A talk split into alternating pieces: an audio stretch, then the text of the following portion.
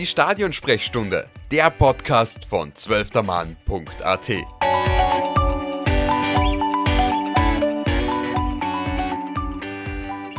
Hallo und herzlich willkommen zu einer weiteren Episode der, Episode der Stadionsprechstunde. Mein Name ist Tobias Kurekin und heute geht es um den österreichischen Fußball und einen möglichen Umbruch. Viele Fragen begleiten diesen. Heute versuchen wir die ganze Diskussion auf eine etwas andere Ebene zu heben. Statt zu fragen, wer sitzt als nächstes an der Seitenlinie des ÖFB-Nationalteams, geht es vielmehr um das, wie soll sich der österreichische Fußball entwickeln. Meine Gäste sind heute Martin Schaubhuber vom Standard. Hallo. Thomas Druckesitz, ehemaliger Sky-Moderator. Hallo. Und Martin Scherb, U19-Nationalteamtrainer. Hallo, Servus. Euch allen herzlichen Dank fürs Dabeisein. Meine erste Frage wird gleich an den Martin Scherb gehen und zwar ähm, deutlich wie selten zuvor ist, wird derzeit in der Öffentlichkeit wirklich gefordert, einen österreichischen Weg einzuschlagen. Also ein klares Konzept, das alle Nationalteams verfolgen. Da vielleicht mal die Frage an dich, wie du deinen Trainerjob angetreten hast. Hast du vom ÖFB so ein Playbook in die Hand bekommen? Beziehungsweise hast du eine klare Philosophie vom ÖFB vorgegeben bekommen, wie das Nationalteam spielen soll? Also es war ein Schwerpunkt äh, gleich zu Beginn meiner Tätigkeit im Jahr 2018. Äh, hat, hat Sportdirektor Peter Schöttl ein Meeting aller Teamchefs initiiert äh, nach der Frage nach einer möglichen äh, Spielphilosophie, nach einer möglichen Art, äh, wie wir äh, in den österreichischen Nationalteams spielen wollen. Und aus dieser äh, damaligen Diskussion ist ein sehr großes Projekt äh, entstanden, dann unter der Leitung vom äh, damaligen Leiter der Trainerausbildung, noch beginnend von, mit Dominik Dahlhammer, äh, dann fortgesetzt jetzt mit seinem Nachfolger mit äh, Thomas Eidler und das äh, Projekt heißt Players First. Und da geht, dreht sich alles um die große Frage, warum wir das machen und in zweiter Frage dann das Wie. Und da geht es nicht darum, dass Spieler auswendige äh, Lösungen finden auf, auf, auf dem Spielfeld, sondern dass sie durch, ihre, äh, durch ihr Training, durch ihre Art und Weise, wie sie geleitet werden, Lösungen am Spielfeld äh, finden, die aber nicht vorgegeben sind, weil vorgegebene Lösungen eigentlich sehr schwer zu studieren sind, weil alles, was im Training statisch ist, äh, findet im Spiel nie wieder so statt. Und äh, dieses Players First Projekt äh, ist schon im, im, im Finale und so Ende des Jahres auch äh, fertig werden. Und es ist so ziemlich das größte Projekt, das der, der ÖFB in den letzten Jahren äh, begonnen hat. Da arbeiten alle mit, aber der Frauenteam, äh, die Frauenteamchefin Irene Fuhrmann genauso eingebaut wie, wie, wie Franco Foda, Werner Gregoritsch, alle Nachwuchsteamchefs und so weiter. Und äh, so einen richtigen äh, Drive bekommen. Und äh, daran halten wir uns. Und äh, wir arbeiten da mit unseren Prinzipien. Das heißt, äh, äh, wo, wie schaut unser Pressing aus, wie schaut unser, unser Vortrag, um es neudeutsch zu sagen, mit, mit dem Ball aus. Äh, aber ich denke, dass äh, in der Diskussion in der Öffentlichkeit sehr viel verwechselt wird zwischen einer Philosophie und einer Strategie, dass es da sehr große und gravierende Unterschiede gibt und die Prinzipien, nach denen wir arbeiten, und so hat mein Kollege Hermann Stadler, der U18-Teamchef, jetzt in einem Interview gesagt, die sind für alle gleich. Aber in diesem Rahmen kann sich jeder Teamchef frei bewegen, denn es ist ein Unterschied, ob ich äh, mit allem Respekt gegen San Marino spiele oder auswärts in einem Bewerbsspiel gegen Deutschland, Frankreich oder Italien. Vielleicht dann auch noch eine kurze Frage zum Beginn an meine zwei Journalistenkollegen. Ähm, ich habe gestern noch mit meinem Vater diskutiert und gefragt, äh, was soll ich da heute fragen? Und mein Vater hat prinzipiell eigentlich wirklich null Plan für Fußball und hat mir gesagt, ich habe gefragt, was braucht das Nationalteam seiner Meinung nach? Und er hat gesagt, es braucht eine sozusagen Corporate Identity, mit dem sich die ganze Bevölkerung identifizieren kann. Glaubt ihr, dass es gelingt, äh, so etwas aufzubauen in den kommenden Jahren, um dieser Suder-Mentalität, die derzeit Hochkonjunktur hat? Man muss sagen, bei diesen Inflationswerten ist Hochkonjunktur ja irgendwo zumindest ähm, positiv, da vielleicht weniger. Aber glaubt ihr, dass das in den nächsten Jahren beim ÖFB gelingt, hier etwas aufzubauen, mit dem sich das ganze Land wieder identifizieren kann, so wie es um 2016 der Fall war und bei der Frauen-EM 2017? Ich glaube, die traurige und vielleicht auch ungerechte Wahrheit ist, dass das immer vom Erfolg vom A-Nationalteam abhängen wird. Ich meine, natürlich, wir wissen alle noch, die U20 WM 2007, glaube ich, war es. Es kann dann ein kurzes Strohfeuer entstehen, aber wenn man wirklich eine breite Begeisterung will, dann wird das immer über Erfolg und Misserfolg und auch über Spielstil der A-Mannschaft laufen. Und ich glaube, da geht es jetzt, ob das, ob aus dem, wenn jetzt da wirklich Erfolg wieder da ist, ob dann was daraus wird, das hängt dann davon ab, was auch der Verband daraus macht, wie das auch in der Kommunikation ausschaut, wer die relevanten Persönlichkeiten sind dann dabei und dahinter. Aber ohne den Erfolg geht, glaube ich, kann die beste Verein, äh, Verbandsarbeit nicht viel ausrichten, was das betrifft. Ja, ich glaube, es ist klar, dass die A-Nationalmannschaft immer das Aushängeschild ist und, und die A-Nationalmannschaft äh, äh, ist dann eben immer der Motor für den gesamten Fußball in Österreich und hat die größte Strahlkraft und das ist auch dann nicht mit, mit Clubmannschaften zu vergleichen. Aber ich glaube, wir müssen in der ganzen Diskussion, die ja jetzt allerorts geführt wird, äh, auch ein bisschen so, was eine Begriffe definieren. Mir wird da zu schwammig argumentiert von vielen. Äh, ich höre immer von Philosophie. Äh, für mich ist die Philosophie die Gesamtausrichtung eines Verbandes. Da geht es dann gar nicht so sehr noch darum, was auf dem Spielfeld dann passiert, egal ob bei der A-Nationalmannschaft oder bei der U15 oder beim, beim Frauennationalteam.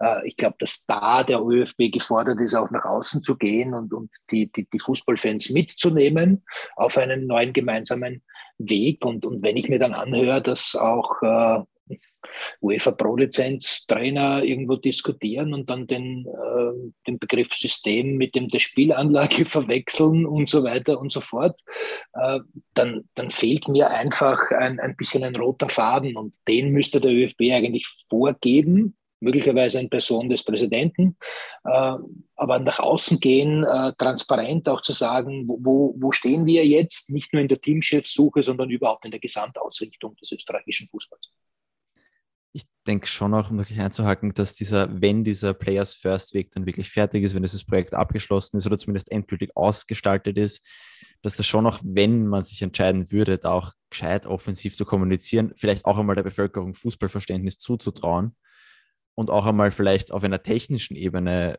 sagen würde, was man da jetzt sich eigentlich vorstellt für die Zukunft, denke ich schon, dass das auch eine Chance sein könnte, weil ich glaube, Max Mustermann und Musterfrau freuen sich, wenn sie dann Sachen wiedererkennen, sei das jetzt in der U20, in der U19, in der U21 oder beim A-Team. Also ich glaube, da könnte man schon noch vielleicht ein bisschen die Begeisterung einmal auch mit dem Fußballerischen verknüpfen.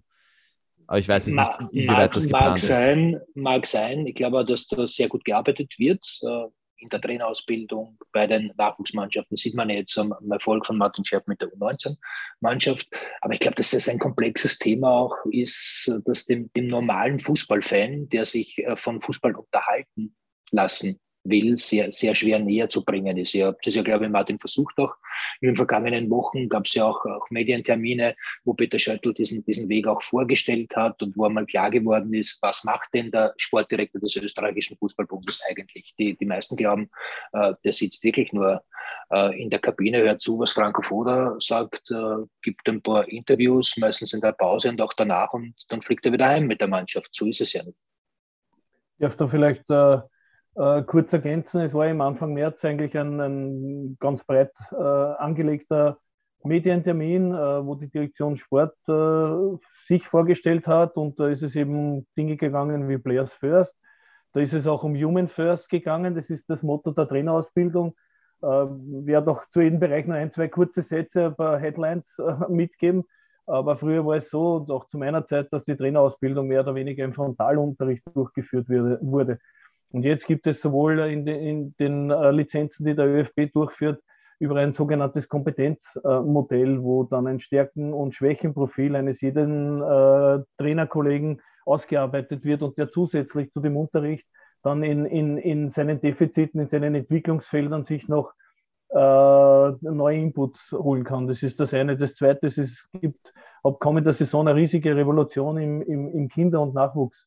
Äh, Fußball. Also ich denke schon, dass das Themen sind, äh, die natürlich nicht so spannend sind äh, wie die A-Nationalmannschaft, wie das A-Team, aber die man durchaus auch der breiten fußballaffinen Bevölkerung auch gut gut vermitteln kann. Und dann haben wir noch eine Abteilung, die jetzt erst heuer gegründet wurde, Wissenschaft, Analyse, Entwicklung. Da beschäftigen uns wir mit Daten. Wir wollen wegkommen, dass, dass wir uns auf Meinungen äh, verlassen. Und der Meinungsstärkste oder rhetorisch Beste, der setzt sich durch. Nein, wir wollen äh, alles mit Fakten, Daten und Zahlen untermauert haben und aufgrund dieser, dieser, dieser Fakten dann die richtigen Entscheidungen treffen. Das beginnt bei Projekten wie Virtual äh, Reality und das geht dann weiter mit Verletzungserhebungen und es geht weiter, welche Spieler es in die A-Nationalmannschaft gehabt haben, mit einer Dokumentation über ihre letzten zehn Jahre, ob da irgendwelche Auffälligkeiten äh, in, in, in diesen Karrieren waren und ob wir dann Ableitungen machen können. Und dazu, das ist auch ein sehr großes Thema aktuell, beschäftigen wir uns mit der Evaluierung des ganz erfolgreichen österreichischen Weges im Bereich der LAZ, im Bereich der Akademien. Und, und das alles ergibt dann schon einen ÖFB, äh, der nach außen hin natürlich immer, und das habt ihr auch richtig gesagt, vom, vom Erfolg des A-Nationalteams abhängig ist, aber der dahinter viel, viel mehr ist. Ich glaube, der ÖFB hat ja auch in der, im, im Empfinden der Menschen, die sich sehr viel mit Fußball beschäftigen, wirklich so zwei Gesichter, die sich nur teil, also von denen nur eins wirklich auch die breite Masse mitbekommt. An der Spitze ist das eben oft ein bisschen ein Bautschattes Argumentieren, jetzt eine Phase im A-Team, wo es einfach nicht gut gelaufen ist. Gleichzeitig sagen auch die meisten Menschen, die sich viel damit beschäftigen, dass Trainerausbildung top ist in Österreich, dass die Nachwuchsarbeit hervorragend funktioniert, dass das Akademiensystem sehr gut ist. Und das ist allerdings der Punkt, der halt in der Bevölkerung überhaupt nicht ankommt. Was auch verständlich ist, wenn man sich jetzt nicht so extrem viel damit beschäftigt. Wo natürlich dann auch Begeisterungspotenzial verloren geht, wenn man immer nur die 1 zu 2 gegen Wales mitkriegt, ja, und die Geschichte äh, wäre jetzt auch demnächst 50, also kann auch schon auf äh, einige Zeit zurückblicken. Also die Geschichte mit der besten Trainerausbildung und mit der super Performance der U-Nationalmannschaften, die habe ich in, in meiner Schulzeit schon gehört. Ja, stimmt, ja. Äh, aber da war Gerhard Hitzel noch ein junger Bub, der damals 30 Jahre diese Trainerausbildung geleitet hat beim ÖFB. Der ist jetzt Mitte 70 und äh, seit den 80ern höre ich, äh, wir haben die beste Trainerausbildung. Ja, schön. Aber wenn das alles so stimmt, wovon ich ausgehe, dann kommt einfach ganz oben zu wenig raus.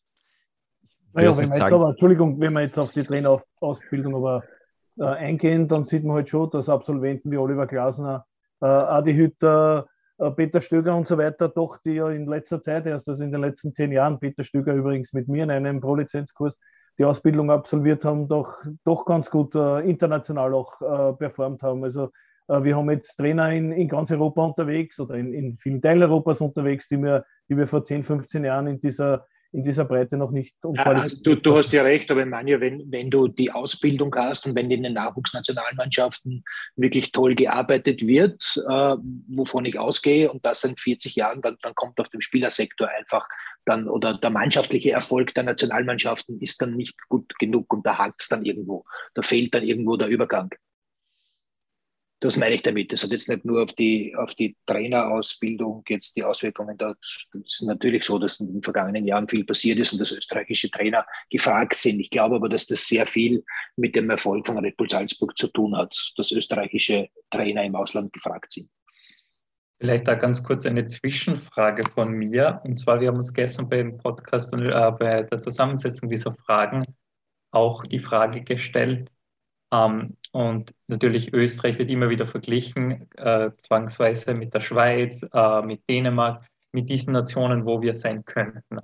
Wenn man sich die Karte dieser Mannschaften anschaut, sieht man, dass da absolute Führungsspieler in ihren Top, äh, in Top-Ligen äh, dabei sind. Österreich hat in seinem Kader dann doch relativ wenige absolute Führungsspieler, die auch bei ihren Vereinen diese Verantwortung übernehmen. Wie schaut das aus? Wie wird ähm, ein Führungsspieler herangezüchtet äh, im Nachwuchsbereich schon und hat Österreich hier ein Problem? Wenn die Frage an mich geht, also heranzüchten ist vielleicht der Ausdruck, der, der vielleicht in die Biologie besser passt. Äh, ich kann jetzt nur von meiner Mannschaft reden und das ist die, die aktuelle U19-Mannschaft, die der Jahrgang 2003. Äh, und ein bisschen von, von den 99ern, die ich damals äh, zu Beginn meiner ÖFB-Trainerlaufbahn begleiten durfte, unter anderem mit, mit, mit Christoph Baumgartner. Äh, Führungspersönlichkeiten, die sind es und die gilt es dann als von Trainerseite zu unterstützen. Aber du kannst keinen äh, ruhigen Spieler, keinen Mitläufer die Kapitänsschleife in die Hand drücken oder Verantwortung übergeben und ihm sagen, so, jetzt bist du ein Führungsspieler. Das haben diese Spieler in sich. Das ist eine, eine innere Motivation, die sie haben, diesen Anspruch, äh, das Beste für die Mannschaft zu geben, diesen Anspruch, äh, andere Spieler mitzureißen. Und äh, in, ich, ich habe das große Glück, und das ist auch ein Geheimnis äh, unseres aktuellen Erfolges bei, den, bei der U19, dass es da mehrere Spieler gibt, die die Verantwortung nehmen, die, die von selbst aus äh, Besprechungen mit, äh, mit dem Team initiieren, um, um alle Spieler auf das große Ziel einzuschwören. Und äh, als, als Trainer kannst du da nur unterstützen. Es ist ja auch eine Mehr, dass ein, ein Verband Spieler ausbildet. Äh, der Verband äh, schafft Rahmenbedingungen in Form von Landesausbildungszentren im Akademiesystem, unterstützt, hat den größten Hebel natürlich durch die Trainerausbildung, aber äh, als Beispiel vielleicht, wo wir jetzt, bevor wir nach Spanien gefahren sind, unsere Spieler haben Freitag, Samstag in der zweiten Liga gespielt, die dort aktiv sind, oder am Sonntag noch in der Meisterrunde der, der Admiral Bundesliga. Wir haben uns Sonntagabend getroffen, hatten Montag zwei Trainings mit sehr geringem körperlichen Einsatz, ein Vormittagstraining mit taktischen Inhalten, wie wollen wir anlaufen und wie wollen wir rausspielen und ein Nachmittagstraining mit Standardsituationen. Dann sind wir am Dienstag nach Spanien geflogen, haben am Mittwoch aktiviert am Vormittag und am Nachmittag gegen Spanien gespielt. Also so läuft eine Vorbereitung bei Nationalteams äh, ab und das ist äh, kein Unterschied, ob das das A-Team ist oder die, die U15. Also die Vorbereitungszeit, um Spieler auszubilden, heranzubilden und so weiter, ist, ist, ist sehr gering. Das heißt, es gilt in kurzer Zeit, viele Inhalte zu vermitteln und vielleicht schon vorab Kontakt mit den Spielern äh, zu haben, um, um sie auf die wichtigsten äh, Dinge schon vorher vorzubereiten. Ich würde auch noch hinzufügen, abgesehen davon, dass natürlich das Führungspotenzial der Verein heben muss, ähm, dass ich jetzt den Unterschied mit Dänemark und Co. und der Schweiz weniger jetzt in den Führungsspielern sehe, als einfach in diesen A-Klasse-Spieler, möchte ich es jetzt nennen, wo wir eigentlich jetzt nur einen David Alaba wirklich haben derzeit und wo andere Länder dann doch noch vielleicht ein, zwei, drei mehr Leute haben. Ganz unabhängig davon, ob das jetzt dann am Platz Mitläufer oder Führungsspieler sind, sie stechen einfach mehr hervor, weil sie extrem gut sind. Und da sehe ich vielleicht noch eher mehr als den Unterschied.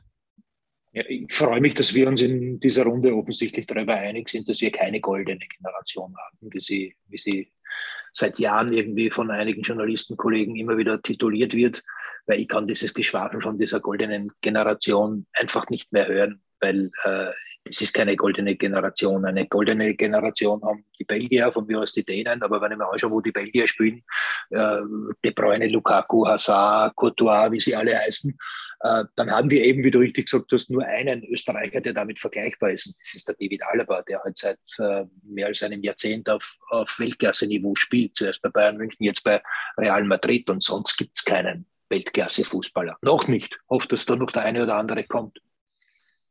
Ich würde allerdings schon dagegen halten, goldene Generation ist dann ein bisschen eine Definitionsfrage. Für österreichische Verhältnisse finde ich, also in meiner Lebenszeit, wo ich Fußball irgendwie verfolgt habe, ist das auf jeden Fall die beste Generation und das mit relativ ja, das Abstand, würde ich sagen. Ja, aber na, das ist der Punkt, da bin, da bin ich gesegnet mit der Gnade der früheren Geburt. Aber entschuldige, wenn ich mir die 78er oder auch die, die 82er Mannschaft anschaue, wo die alle gespielt haben, Prohaska, Betzer, Kranke, Schachner, wie sie alle geheißen haben, bei zwei Legionären in Italien, in Deutschland, dann, dann war das eine goldene Generation. Ja? Und, und wenn ich in die 90er schaue, dann äh, sehe ich da, dass es einen, einen Toni Polster gab, der Torschützenkönig in Spanien war. Ja? Also natürlich hätten wir jetzt einen Torschützenkönig in Spanien, wir würden ihn wahrscheinlich zum spielenden Teamchef und zum Bundespräsidenten wählen. Ist natürlich eine Definitionssache, hast du, hast du vollkommen recht, aber äh, ich bin ein bisschen davon abgekommen, diese, diese goldene Generation auch, auch so zu nennen, äh, weil sie das aus meiner Sicht nicht ist. Aber es ist natürlich eine Definitionsfrage, da hast du vollkommen recht. Ich habe es mir jetzt, ich wollte, weil ich es einfach wissen wollte, auch in Vorbereitung auf diesen Podcast jetzt, ich habe mir jetzt die Marktwerte angeschaut, ja, die sind jetzt ein Richtwert, aber schon ein mittlerweile recht guter. Es gibt auch Fußballmanager, die sich da reinschauen. Da ist Österreich in Europa Nummer 16. Das ist, das heißt, EM ist eigentlich, muss man gesetzt sein. Genau, keine Frage. EM hat Europa 13 Plätze. Also, ja, nur das zum Anspruch noch. Ja, klar, dass unsere Ansprüche höher sein müssen als ähm, die Art und Weise, wie wir die WM-Qualifikation die letzte gespielt haben. Vielleicht einfach ganz kurz die Frage, wo müssen unsere Ansprüche sein? Wo seht ihr das österreichische Nationalteam oder die österreichischen Teams in zehn Jahren? Dann fange ich an. Ähm, unser Anspruch sollte sein, zumindest bei jeder zweiten Großveranstaltung dabei zu sein. es wird ja jetzt nicht schwieriger, sich für Europameisterschaften und Weltmeisterschaften zu qualifizieren. Also ich glaube, wir haben den Anspruch, äh, bei jeder zweiten Großveranstaltung dabei zu sein. Ich würde sagen, ab WM-Ausdehnung muss der Anspruch sein, bei jedem dabei zu sein. Mit schon, es darf dann okay sein, wenn man eine von drei WMs verpasst. Und ich finde, es sollte auch der Anspruch sein, im Nachwuchsbereich dann auch einmal wirklich regelmäßig ein Viertelfinale, ein Halbfinale zu sehen. Natürlich ist das immer generationsabhängig, auch wie realistisch das ist, aber und ich glaube, der Anspruch ist ja eher auch derzeit schon greifbar. Ja, und Wobei es eigentlich im Nachwuchsbereich schwieriger ist, sich für eine Großveranstaltung so zu ist es. Und da kommt man weiter meistens. Genau, also man muss jetzt schon sagen, also äh, für die Europameisterschaft im Juni in der Slowakei bei der 19 haben sie sieben Teams äh, qualifizieren können. Slowakei als Gastgeber ist, ist gesetzt. Also das ist schon eine bemerkenswerte Leistung äh, unserer Mannschaft. Vor zwei Jahren hat sie, haben sie die 2002 mit Manfred Schack für die U17 Europameisterschaft äh, äh, qualifiziert. Äh, die U17-Europameisterschaft spielt mit, mit 16 Teams, die U19 ist es deutlich schwieriger mit, mit eben nur acht Teams. Andererseits, wenn man dort dabei ist und äh, es wird auch unser Ziel sein, äh, die besten fünf Teams dieser Europameisterschaft qualifizieren sich für die im Jahr 2023 stattfindende äh, U20-WM in Indonesien und das ist natürlich ein, ein, ein großes Ziel und oder wer, man, wer Spanien und Dänemark rauswirft, der wird sich auch äh, vor einer Europameisterschaft nicht fürchten. Vielleicht eine etwas breitere Frage, nochmal ganz kurz äh, zu, meiner, äh, zu meinem Schweiz-Take. Ich bin ein bisschen besessen von der Schweiz, weil ich mir einfach denke, okay, die sind kleiner als wir, die müssen irgendwo schlagen. Ist vielleicht auch ein bisschen zu imperialistisch gedacht von mir, aber sei es drum. Ähm, ich habe am Sonntag, Sport am Sonntag, relativ lang und ausführlich und dreifach und vierfach geschaut. Und da war auch ein Interview äh, mit, dem, mit einem Schweizer Sportjournalisten, der gesagt hat, was am ersten der Punkt ist, äh, was die Schweiz derzeit sehr gut macht und in den letzten Jahren sehr gut gemacht hat. Ähm, Spieler mit Migrationshintergrund sehr, sehr viele Freiheiten in ihrem Spieltyp zu lassen. Ähm, jetzt habe ich leider nicht den kompletten Einblick durch alle U-Nationalteams, aber wieder Frage in die Runde. Ähm, ich bin ja jetzt nicht so gut äh, zu sagen, wir beginnen da vielleicht eh Martin Scherb. Ähm, wie schaut das in Österreich aus? Wie viel Individualität wird den einzelnen Spielern ähm, zugemessen oder zugetragen? Also in diesem Rahmen, den dann der jeweilige Nachwuchsteamchef oder äh, Teamchefin äh, vorgeben, dann da können die Spieler aber das, äh, sich frei entfalten, bewegen, kreativ sein.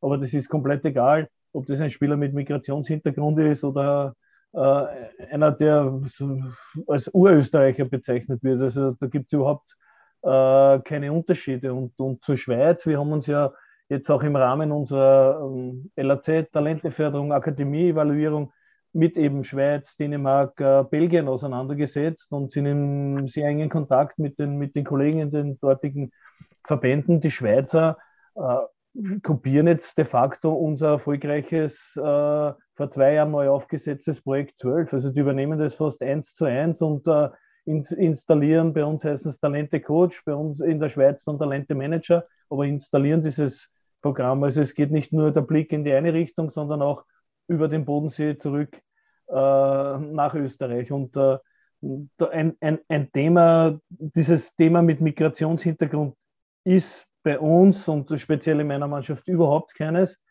Äh, ich habe Spieler, die auch für andere Nationen äh, spielberechtigt wären, aber die sind so mit Leib und Seele bei diesem Team dabei, die, diese, die singen die Nationalhymne mit, wenn wir gewinnen und uh, wir feiern dann, dann gibt es bosnische Volkslieder, türkische Volkslieder und Andreas Gabalier, also da gibt es alles und das macht diese, diese Mannschaft so, so, so wertvoll, so spannend und auch für mich als Teamchef uh, richtig cool. Andreas Cavalier hat mich jetzt ein bisschen überrascht. Wir haben viele steirische Spieler auch in der Mannschaft. Da kommt das her. Ich, ich habe jetzt nicht die Daten, um das zu belegen, aber ich glaube ehrlich gesagt, dass sich im Nachwuchsbereich die Schweiz eher was von Österreich abschauen sollte, rein was die Erfolge betrifft. mag sein, dass ich mich jetzt täusche, aber vom Gefühl her ist, glaube ich, der Österreicher ein bisschen erfolgreicher. Habe doch mit einem Schweizer Journalisten selber telefoniert, der auch gemeint hat, gerade unter Petkovic hat jetzt der Nachwuchs nicht die allergrößten Sprünge gemacht. Ähm, gerade die U21, da dürfte es immer wieder Konflikte geben haben wegen Spielern. Ja. Ich weiß aber jetzt nicht, ob man den, den Teamchef der Nationalmannschaft äh, für, für Erfolge oder Misserfolge im Nachwuchs verantwortlich machen kann. Also er dürfte für die U21 verantwortlich, er okay. dürfte dann für Testspiele Leute abzogen haben vom U21-Team bei wichtigen okay. Quali-Spielen. Okay. Ja. Dann ist, ja, dann verstehe ich es. Ich bin sowieso der Meinung, dass wir nicht so sehr über Grenzen schauen sollten, sondern unseren eigenen Weg gehen sollten. Stärken, Schwächen, Analyse. Wir schauen uns an, was gut funktioniert hat, was nicht gut funktioniert hat. Äh, und dann gibt es ein eigenes Profil, das der österreichische Fußball entwickelt. Das, das wäre mein Einsatz. Ich würde noch gerne eine Frage aufwerfen an den Martin Scherb. Und zwar, ich tue mir selber sehr schwer bei der Einschätzung, wie konkret, wenn man jetzt sagt, durchgängige Prinzipien, durchgängige Philosophie, wie konkret das sein soll, weil man wird dann doch wahrscheinlich ab und zu einen Jahrgang haben, der eben ein bisschen aus der Reihe tanzt. Dann hat man vielleicht einfach mal Spieler, die extrem gut am Ball sind zum Beispiel. Es gibt ja da komplett unterschiedliche Ansätze, auch in anderen äh, Nationen.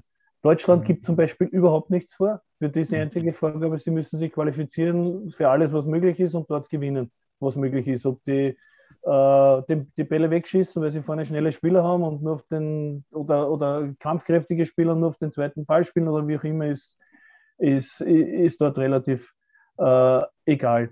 Also bei uns gibt es äh, die Prinzipien, äh, dass, dass, dass wir das Pressing in unsere vordefinierten Räume des Gegners, also das lenken wollen.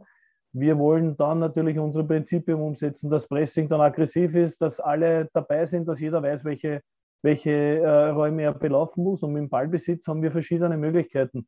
Äh, es ist halt so, wir, äh, wir hängen das nicht so an die große Glocke wie manch anderer äh, Trainerkollege. Wir wechseln im, im Spiel drei, viermal unsere Grundordnung. Äh, gegen einen Zweieraufbau, Dreieraufbau laufen wir mit zwei, drei, einem, einem Spieler an. Wir spielen mit Raute, wir spielen im 4-3-3 oder im 4-4-1-1, je nachdem, was, was der Gegner macht. Das heißt, die Spieler sind, sind sehr flexibel. Äh, und diese Flexibilität, die brauchst du in einem äh, Nationalteam. Denn es gibt Gegner, die dich hoch anlaufen, da brauchst du andere Lösungen als der Gegner, der den eigenen 16 äh, oder 20 Meter Raum verdichtet. Und, und, und diese Flexibilität, ich glaube, das ist die, die, die größte Kunst, die man in Nationalteams, und das, da rede ich nicht nur von unseren Nachwuchsnationalteams, sondern, glaube ich, ganz allgemein, die höchste Kunst, die, die, die, es, die, die es zu kreieren gibt. Was, ich habe mir noch eine, einen Fakt aufgeschrieben, ähm, den ich persönlich sehr, sehr spannend finde ähm, und den mir Walter Hörmann, der Sportdirektor des Steirischen Fußballverbands, auch mal gesagt hat, dass Österreich totale äh, Defizite ähm, hat, was das Kopfballspiel angeht, im internationalen Vergleich.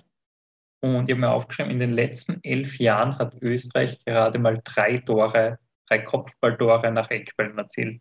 Das war der Marc Janko bei der WM-Quali äh, EM-Quali 2016 das war der Sascha Kalajdzic und das war der Gernot Trauner. Ähm, bin ich da jetzt sehr pedantisch und sage, okay, da haben wir ein Problem, drei Tore in elf Jahren, äh, drei Kopfballtore in elf Jahren nach Eckbällen ist zu wenig oder ist es dann doch irgendwo ein Problem in der Nachwuchsarbeit und ist das auch äh, bei deinem ein Thema, Martin? Äh, wir haben gegen Spanien zwei Tore erzielt beim 2 zu 2 und äh, gegen Dänemark zwei Tore erzielt beim 2 zu 0 Sieg jetzt in der Elite-Runde. Und alle vier Tore sind auf Standardsituationen gefallen. Zwei nach Hauteinwürfen, nach einer einstudierten Variante, eines nach Freistoß per Kopf und eines aus einem direkten Freistoß. Also ja, die, die Burschen in, in der U19 können es zumindest, wir legen aber auch Wert darauf, weil in der Kürze der Zeit eben die Standardsituationen auch auf diesem Niveau, wo sich die U19 Mannschaften in Europa befinden, äh, spielentscheidend äh, sein können. Das hat sich aber auch erst im Laufe der, der, Jahre äh, entwickelt, weil in der U15, U16 haben wir diese, diese Mannschaft, diese Spieler klar äh, als Entwicklungsgruppe definiert. Äh, da waren uns Ergebnisse komplett egal. Wir wollten so viele Spieler wie möglich im Nationalteam sehen. Wir wollten so viele äh, Spielarten, äh, Strategien sehen, welches am besten zu dieser Mannschaft passt. Und ab der U17 mit der ersten Quali haben wir begonnen, äh, zu, zu einer äh, Performance und, und, und Leistungsmannschaft sie zu entwickeln. Und dazu gehören dann, je älter sie werden, natürlich die Standardsituationen. Äh, Mir tut so weh, wenn ich Spiele sehe in der U13 äh, und, und sehe da schon einstudierte Varianten. Also ich denke, da könnte man die Zeit besser nutzen, um, um, um Fußball unter Anführungszeichen zu trainieren, den Standardsituationen. Das ist ein Thema, das dann, je älter die Spieler werden, wichtiger wird. Aber im, im, im U14-Bereich äh, sollte es meiner Meinung nach keine hohe Wertigkeit haben. Wird also äh, generell zu viel, äh, zu früh zu viel Wert auf Taktik und so gelegt? Jein. Die, die Frage ist nicht schwarz oder weiß, die, die ist auch grau. Äh, kann es wirklich empfehlen, nur 15 Spiele zu sehen. Also wo früher der Bälle weggeschossen worden sind, äh, wird da versucht, aus dem eigenen 16er herauszuspielen. Natürlich auch auf die Gefahr hin, dass einmal Bälle verloren werden und, und, und, und Tore passieren, aber wenn nicht in der U15 äh, waren dann, äh, wenn Taktik über der einzelnen Spielerentwicklung äh, steht, gerade in diesem Altersbereich, dann äh, finde ich es nicht gut. Wenn Taktik äh, in diesem Bereich ein Mittel ist, Spieler weiterzubringen, äh, Spieler zu Lösungen äh, zu animieren, die sie dann selber am Spielfeld treffen, dann, dann macht es Sinn. Und äh, genau diesen Hebel in der Trainerausbildung, da versuchen wir, diese, diese Waage für, für die Trainer einfach so zu, vorzubereiten, damit sie auch dann, wenn sie mit den Jungs, mit den Burschen arbeiten, einfach die, die, die richtige äh, Balance finden. Wieder eine kurze Frage ins Plenum. Äh, wie seht ihr das? Welche Spielertypen wird es in Zukunft im Fußball Österreich brauchen? Diversität, wenn ich das da einfach mal so rausgrunzen darf, weil ich glaube, das sieht man auch derzeit. Ich, ich natürlich, ich, ich beziehe mich jetzt meistens aufs A-Nationalteam, weil ich das halt am engsten verfolge. Da fehlen einfach gewisse Spielertypen immer wieder. Und wenn dann, wenn man, wie dieses Sprichwort, wenn man nur einen Hammer hat, schaut jedes Problem aus wie ein Nagel. Ja, es wäre vielleicht nicht schlecht, den ganzen Werkzeugkasten zu haben. Und ich hoffe und glaube ehrlich gesagt auch bei dem wenigen Nachwuchsfußball, den ich sehe, dass das ja wohl auch mehr Abwechslung nachkommt. Zum Beispiel auch ein Junior Adamu, wenn der besser wird, wäre ja zum Beispiel auch genau ein Spielertyp, der dem A-Team nicht schaden wird. Oder ein Yusuf Demir, der ja eh schon jetzt am Sprung ist. Ich glaube, dass es wichtig ist, die, die Vielfältigkeit im, im Fußball einfach hochzuhalten, äh, die, die Kreativität zu fördern. Äh, und dann, dann entwickeln sich die, die Burschen schon in die richtige Richtung und auch die Mädels dann. Ähm, was mir persönlich sehr gefallen wird, ist, dass wir vielleicht nach vielen Jahren wieder einen gescheiten Tormann das würde, würde schon einmal weiterbringen, glaube ich.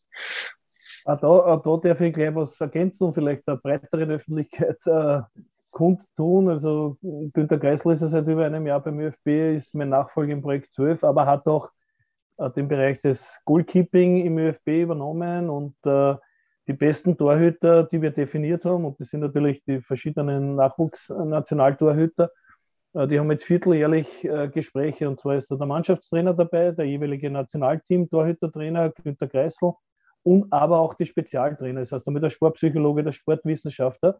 Und die äh, stellen da gemeinsam ein Stärken-Schwächen-Profil des Torhüters, definieren dann für die nächsten drei Monate die Entwicklungsfelder und setzen sie nach drei Monaten wieder zusammen und schauen, äh, wie diese Maßnahmen gegriffen haben. Äh, für uns ist es ein ganz klares Ziel, wenn ich an die Schweiz denke, wo deren Torhüter unterwegs sind. Aber da hat es auch einen, äh, äh, einen Trainer gegeben, der sich sehr intensiv damit beschäftigt hat. Und, und diesen Weg wollen wir, wollen wir auch gehen, um wieder an die europäische Spitze auch im Torhüterbereich zu kommen.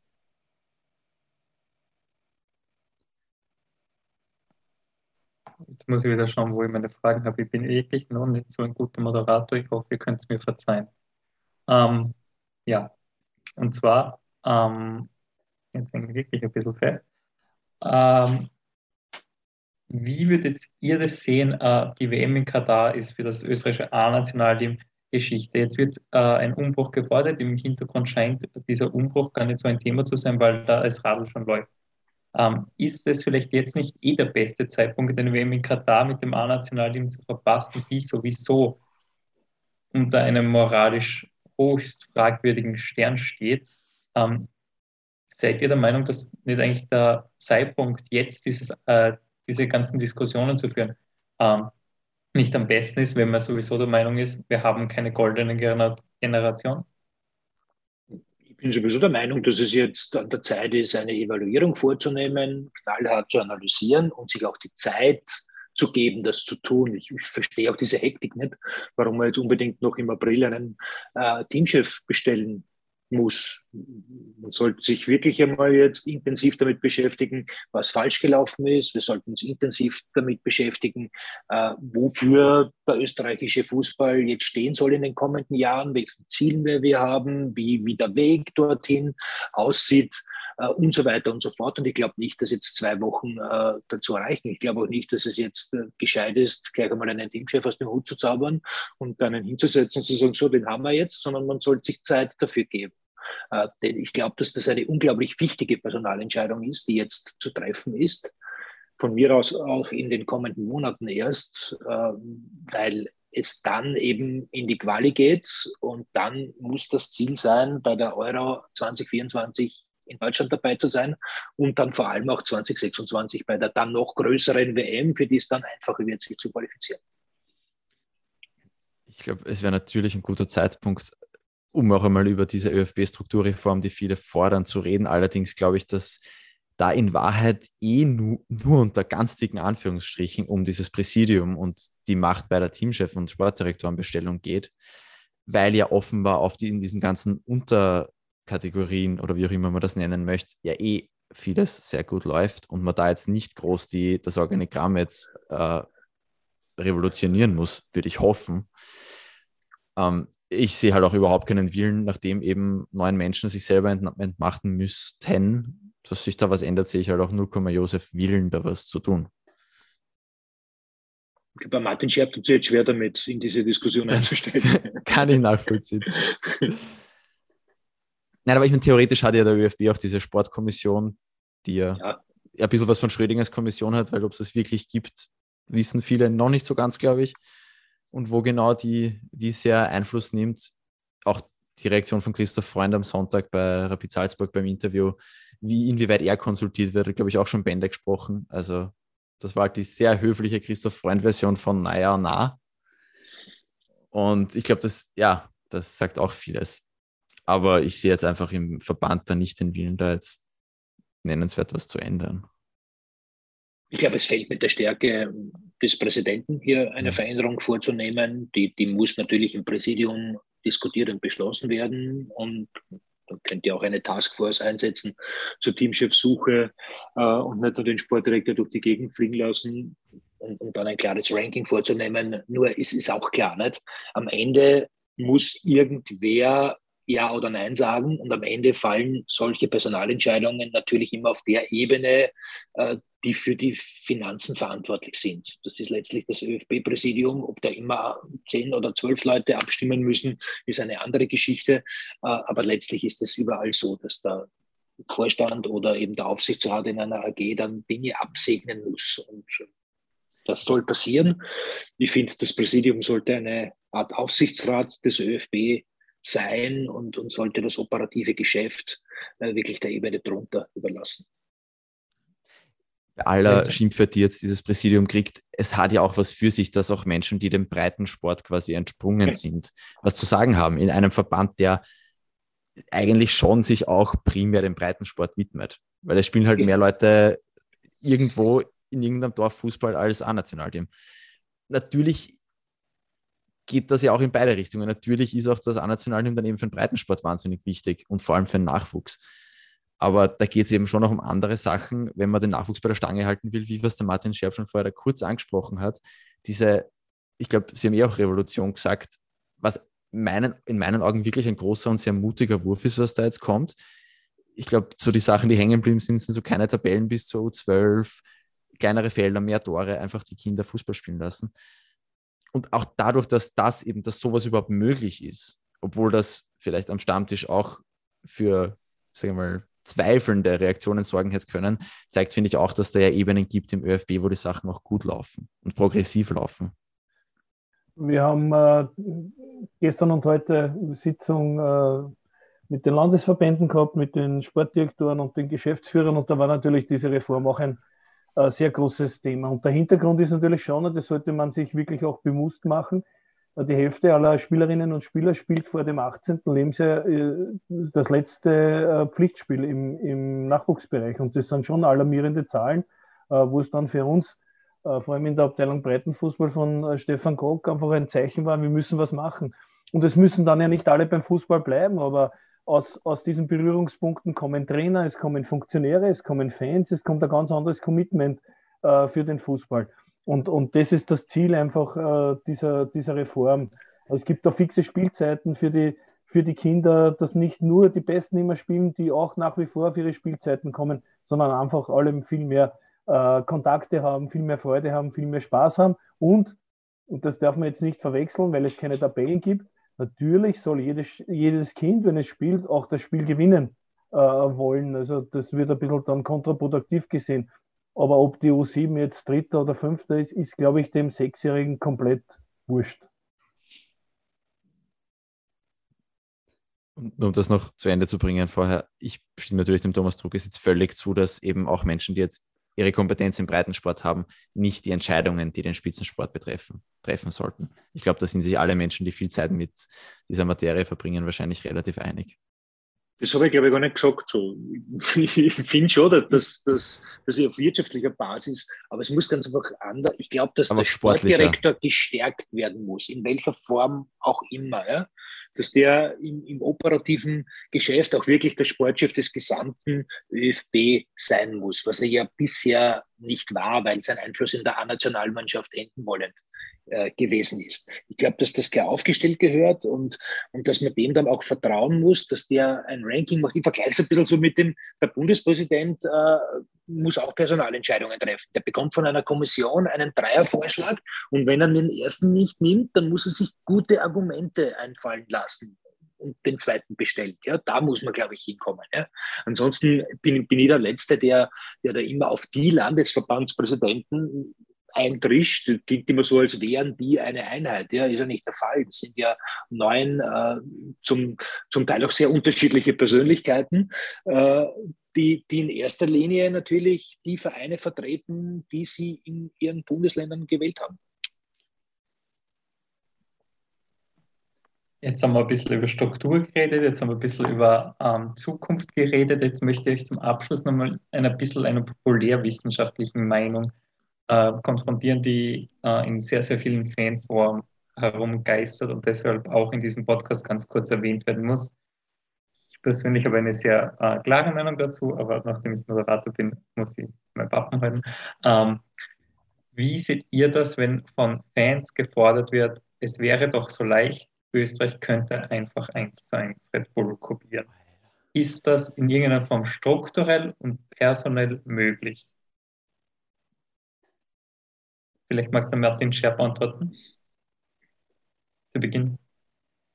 Äh, ich, ich, weiß nicht, wie äh, dass man es nicht kopiert. Also ich kann jetzt nur, wie gesagt, ich bin zuständig für die U19 und wir spielen Angriffspressing, wir spielen schnell nach vorne, wenn wir äh, den Ball gewinnen. Äh, das ist kein anderer Fußball als, als Red Bull spielt, die auch viel Ballbesitz haben. Äh, man verwechselt das ja immer nur mit diesem äh, Pressing und da, und da ist ein bisschen die Mehr auch noch von der Zeit von Roger Schmidt, der es ja exzessiv betrieben hat, der hinten nicht einmal 1-1 gespielt hat, sondern den Torwart in, in sein Zielspiel mit einbezogen hat, also der eigentlich feldspielermäßig fast teilweise mit Unterzahl gespielt hat, weil die Außenverteidiger durchattackiert haben. Aber das ist dann schon Trainer äh, Meinung, wenn man auf der letzten Kette mit, mit plus einem Spieler äh, spielen will. Und daraus ergeben sich dann andere Strukturen, aber dass man hoch presst, dass man, wenn man presst, aggressiv presst, mit einer wirklich hohen Intensität das Ganze durchführt. Oder im Umschaltspiel der erste Gedanke ist, man will so, so rasch wie möglich nach vorne kommen, Spieler, die die Tiefe belaufen. Also das, das sind ja Prinzipien, die jede Mannschaft in Europa eigentlich inne hat. Es gibt wenige, die dann ganz tief verteidigen, aber sehr viele haben ja diese Prinzipien schon, schon in sich. Also äh, die Diskussion ist etwas oberflächlich äh, und, und würde ein bisschen einer, an einem Realismus ganz gut tun. Man macht sich auch ein bisschen zu leicht, wenn man von dem Red Bull-Fußball spricht, als wäre das so ein kompletter Monolith. Da hat es ja auch schon einige Ausformungen gegeben und natürlich kann man Prinzipien nehmen, aber das sagt ja auch jeder Ex-Red Bull-Spieler, dass das so gut funktioniert, wie das dann nach mehr als einer Saison Training teilweise funktioniert, ist im Nationalteam völlig unmöglich. Es müsste vielleicht auch nicht so gut funktionieren, um Erfolg zu haben, weil natürlich die andere Mannschaft ist auch nicht so eingestimmt. Aber sich zu erhoffen, dass das jemals, dass ein Nationalteam jemals zu so einer Zerstörungsmaschine wird wie eine Red Bull-Mannschaft, wenn sie gerade perfekt eingespielt ist, sind ja auch nicht alle konditionell auf dem Level, die zum Team kommen, wie das vielleicht nötig wäre. Das, das ist halt ein bisschen utopisch, glaube ich. Ich glaube, da, da müsste man, müsste man definieren, was ist denn Red Bull Fußball? Ja? Versteht ja. man da den Fußball, den, wie der Martin Gott vorher schon angesprochen hat, den, den Roger Schmidt betrieben hat? Ne?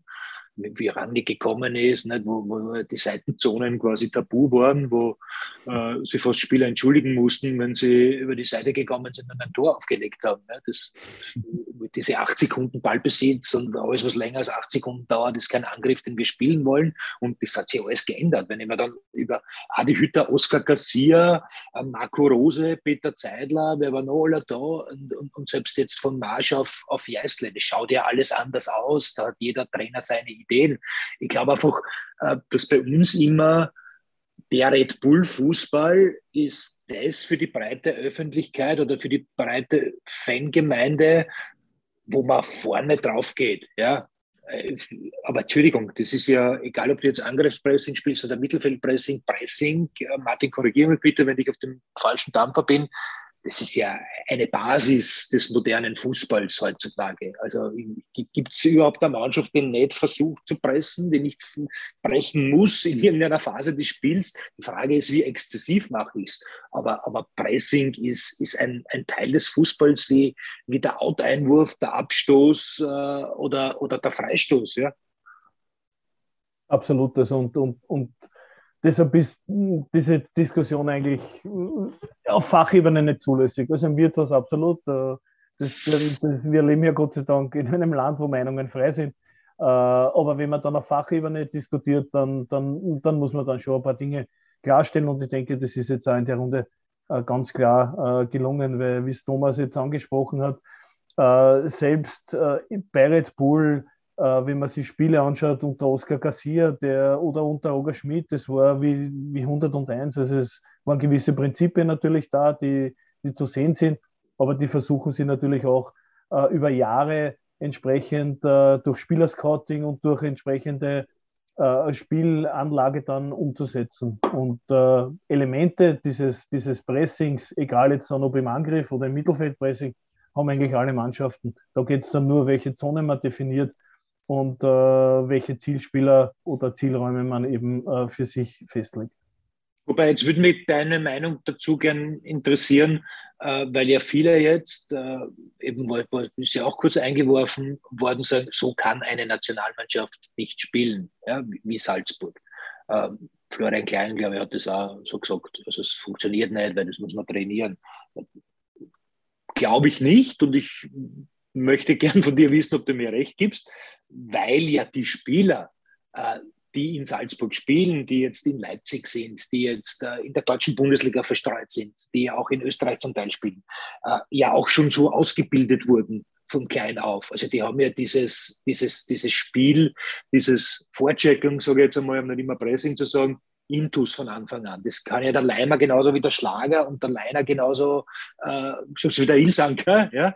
Äh, und also die Spieler sind ja da. Die Frage ist dann, kann ich diese Spieler auswählen und sagen, so, und jetzt spielen wir so.